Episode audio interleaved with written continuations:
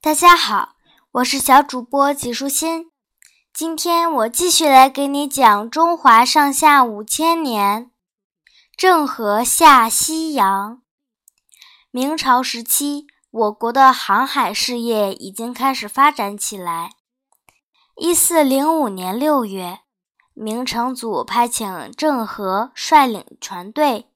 从苏州的刘家港出发，驶出长江口，来到福建长乐，然后从那里的闽江口驶五虎门起航。就这样，在郑和的率领下，船队浩浩荡荡地驶进蔚蓝浩瀚的海洋，开始了中国人的第一次远航。明成祖派郑和下西洋的真正目的是什么呢？对这个问题，至今还没有一个找到令人完全信服的答案。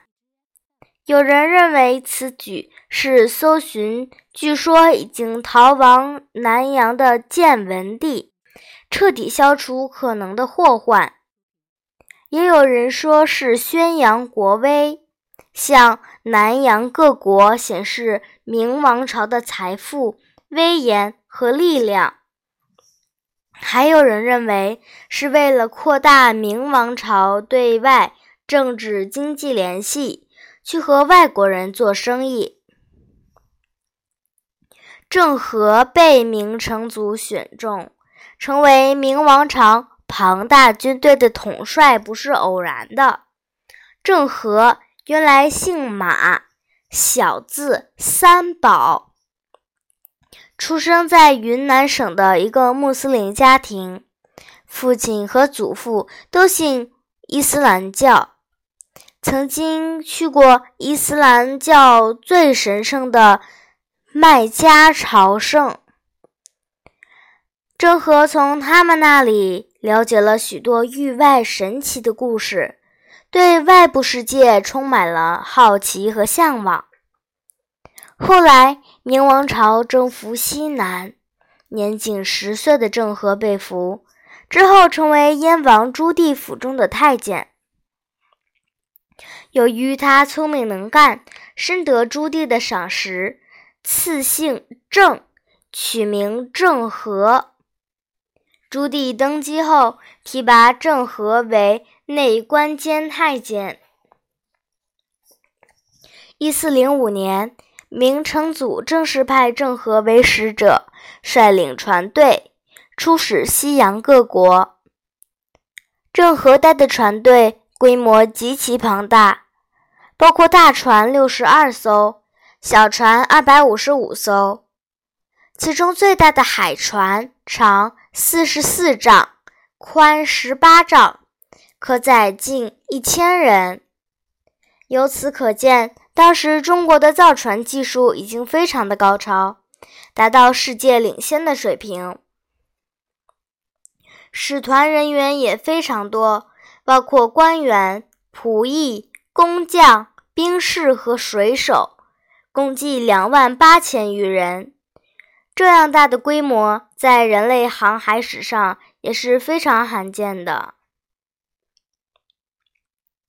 在茫茫大海里，船队依靠指南针指导航向，一路战胜了猛烈的热带风暴的袭击，与强大的海盗集团进行了多次激烈的战斗，并俘虏了海盗头目陈祖义。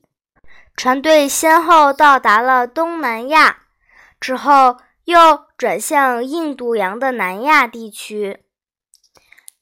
船队所到之处，郑和都亲自率领使团拜访当地的酋长或国王，先把明成祖的信递交国王，再送上明朝精美的丝绸、瓷器、茶叶等礼品，以表示友好。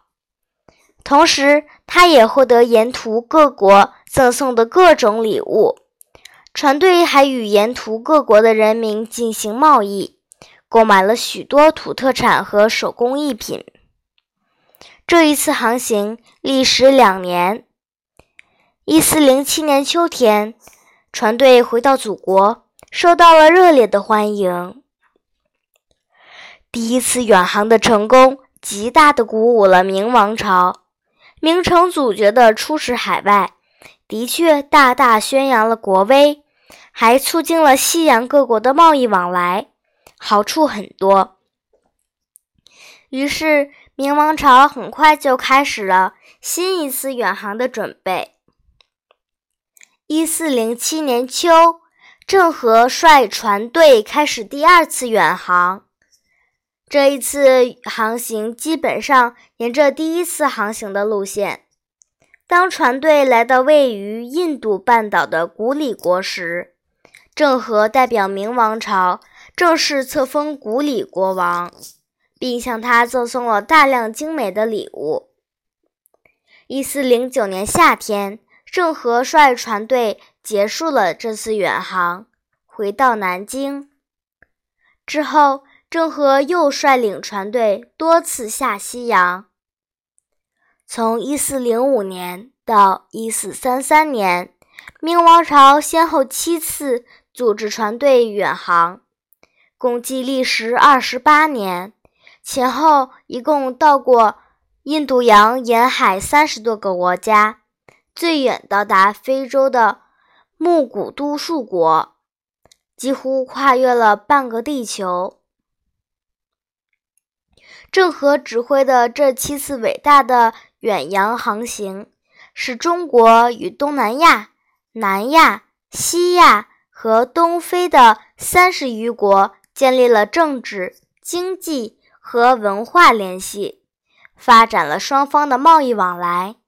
并在这些国家留下了众多的遗迹。郑和的远航也使中国人开始第一次尝试着全面的了解外部世界。船队中担任翻译的费信、马欢和龚真，在回国后分别写下了《星察胜览》《瀛崖胜览》和《西洋藩国志》。记载了海上航行的经过，以及所到之国的风土人情、物产、山川形势和居民生活。这些著作为中国人打开了一扇世界之窗，成为中国人认识外部世界的珍贵文献。郑和下西洋的壮举，不仅是。